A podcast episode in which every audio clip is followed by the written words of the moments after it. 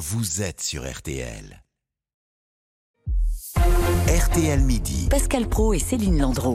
Une minute de silence sera donc observée à 13h30 au CHU de Reims en hommage à Karen, cette infirmière de 37 ans agressée au couteau hier par un homme souffrant de troubles psychiatriques et qui a succombé à ses blessures cette nuit. L'autre victime, une secrétaire médicale, est quant à elle toujours hospitalisée dans un état grave. Pour en parler avec nous, Arnaud Robinet, maire de Reims et président de la Fédération hospitalière. Bonjour. Bonjour. Vous étiez, vous, dès hier soir au, CHU, aux, côtés des collègues des deux victimes?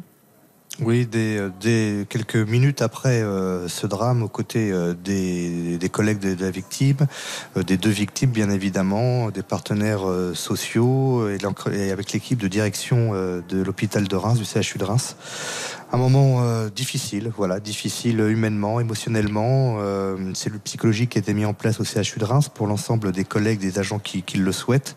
C'est un moment très très très difficile que nous traversons aujourd'hui et bien évidemment j'ai une pensée pour euh, la famille euh, de cette jeune infirmière, pour la deuxième victime également et pour l'ensemble du monde hospitalier, cette famille hospitalière à laquelle j'appartiens. Justement, euh, vous parliez de la deuxième victime, cette secrétaire euh, médicale toujours hospitalisée. Est-ce que vous avez euh, des nouvelles? Est-ce qu'on sait si elle va mieux aujourd'hui? Elle a été donc au bloc opératoire hier. Elle est, est sortie aujourd'hui. Je crois qu'elle est en salle de, réveil. En tout cas, elle est entourée et accompagnée par les équipes du CHU de Reims. Nous attendons de, ces nouvelles, mais voilà, on, croise les doigts pour que qu'elle s'en sorte. Monsieur Robinet, cet homme de 37 euh, qui souffrait de troubles psychiatriques, euh, il n'aurait jamais dû être en liberté. Alors c'est un homme de 59 ans qui n'est pas patient euh, du CHU de Reims, qui était pris en charge dans un autre établissement du département de la Marne, qui était sous curatelle bien à Reims. il vivait à Reims. Savoir pourquoi il est en liberté, c'est la question bien évidemment que l'on peut se poser. Mais vous avez un avis? il devait passer une audience euh, ces prochaines euh, semaines. C'est ça, en fait, qui étonne. Et on dit qu'il y a un malaise dans la psychiatrie aujourd'hui en France. Comment un homme comme ça est-il en liberté? C'est la sujet, c'est vraiment la question que, l'on se pose, bien évidemment, et je pense que tous les Français euh, se la posent. Comment une personne qui a été jugée hein, déjà, mais irresponsable au vu de son état euh, mental, se retrouve euh, dans euh, la nature en toute liberté avec une rupture peut-être de traitement. alors bien évidemment, la solution, je ne la connais pas, c'est toute une chaîne qu'il faut revoir de prise en charge de ces patients, et notamment dans le cadre de la psychiatrie, cette discipline qui a longtemps été le parent pauvre de la médecine en France. Alors, il faut, réinvestir justement dans la psychiatrie? C'est les annonces qui ont été faites par le gouvernement, par le ministre de la Santé, avec des propositions de la Fédération hospitalière de France. Mais c'est suffisant. Alors, il faut dire la vérité aux Français. Former des infirmières, c'est quelques années. Former des médecins, c'est euh, dix ans. Donc, on va vivre des moments euh, tendus en termes de psychiatrie. Et puis on l'a vu, euh, la Covid a fortement euh, mm. impacté euh, l'état de santé mentale d'un grand nombre de nos concitoyens, notamment chez les jeunes. Donc il faut investir, investir et investir et revoir notamment le statut de ces personnes qui sont remises en liberté, dans, qui sont des véritables bombes à retardement et qui sont en, liberté dans, sur le domaine public alors qu'elles sont connues et parfois jugées pour des actes de violence. Je vois en tout cas que vous partagez effectivement euh, l'analyse qu'on pouvait euh, euh, produire. Mais au-delà de cela, moi j'entends que des témoignages d'infirmières, de personnel hospitalier qui disent ce n'est plus possible de travailler à l'hôpital. L'hôpital est par terre, c'est ce que j'entends depuis 24 heures. Vous savez, il y a une enquête qui a été faite par la Fédération hospitalière de France.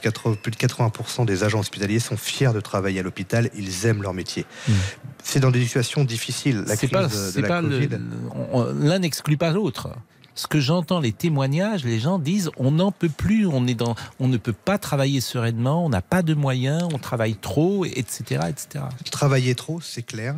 Et aujourd'hui, il faut revoir dire, le mode de fonctionnement de l'hôpital public, mais également du monde de la santé, du système de santé dans son ensemble, aussi bien public que privé. On a besoin de, tout le monde. Euh, aujourd'hui, euh, la mère des batailles, c'est l'attractivité et le recrutement.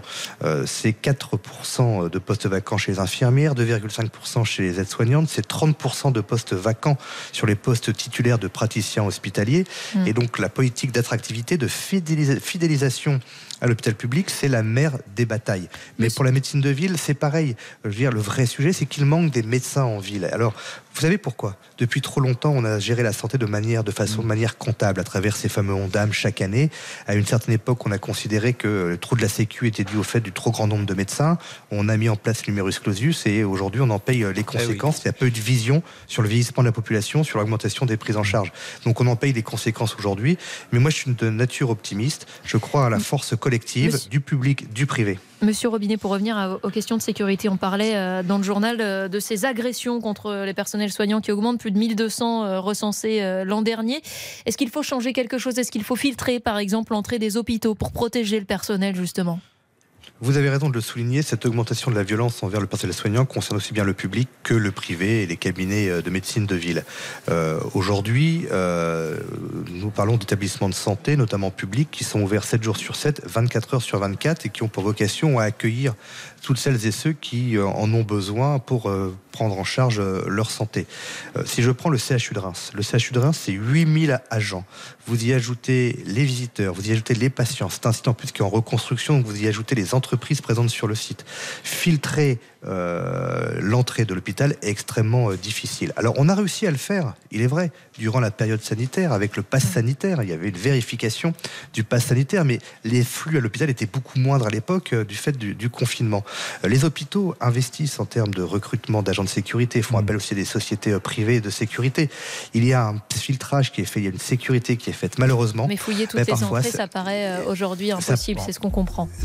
Ça paraît impossible. Alors rien n'est impossible, vous savez, moi je suis quelqu'un qui est combatif. Mm. Et en tant que président de la Fédération Fer de France, je me battrai pour garantir la sécurité de tous les agents hospitaliers et d'ailleurs de tous les professionnels de santé. Et donc, euh, il trouvera des solutions et, euh, et, on les proposera prochainement. Merci beaucoup, merci beaucoup, euh, Monsieur Robinet. Et je rappelle que l'Organisation mondiale de la santé avait classé la France première il y a 20 ans. Aujourd'hui, elle la classe 15e sur le plan de la santé en France, de la médecine en France. Il est 12h50.